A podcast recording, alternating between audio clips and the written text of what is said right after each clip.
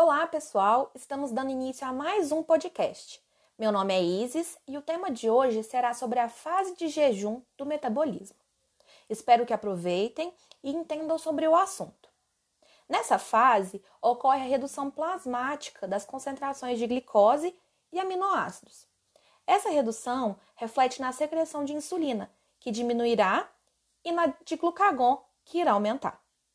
Essa mobilização hormonal possui duas finalidades: manter os níveis de glicose plasmática e mobilizar os ácidos graxos estocados, promovendo a lipólise e assim utilizá-los como fonte de energia ou como corpos cetônicos. Durante o período prolongado de privação de alimento ou de deficiência energética, os corpos cetônicos, os ácidos graxos e os triglicerídeos se tornam os principais combustíveis metabólicos. A oxidação da glicose é reduzida e os aminoácidos irão manter uma taxa de gliconeogênese basal para poder suprir a demanda de glicose pelos tecidos que utilizam glicose preferencialmente. Durante esse período pós-absortivo, nós temos a degradação de glicogênio no músculo, que vai para o ciclo de Krebs, e da degradação de proteínas, que vão a aminoácidos.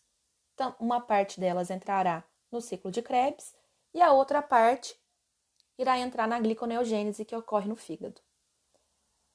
No fígado, nós temos a degradação de glicogênio, a degradação de ácidos graxos,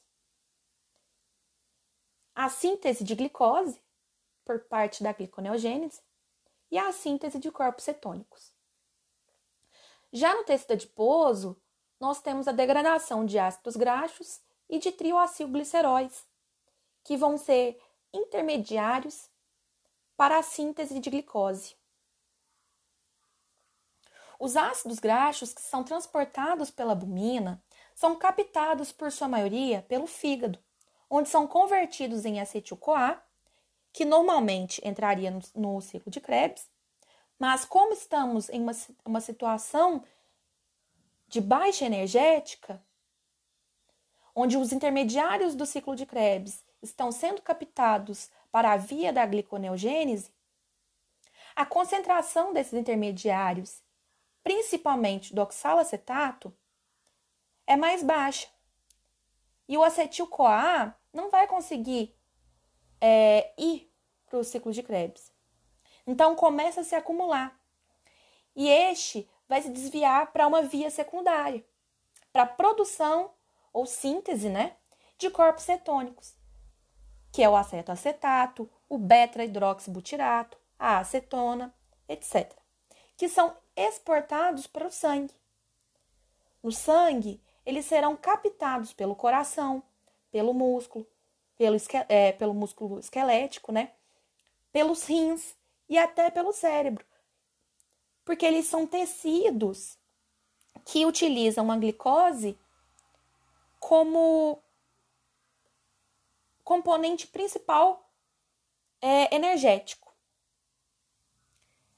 Nesses tecidos, eles serão biotransformados em acetil-CoA, que entrará no ciclo de Krebs.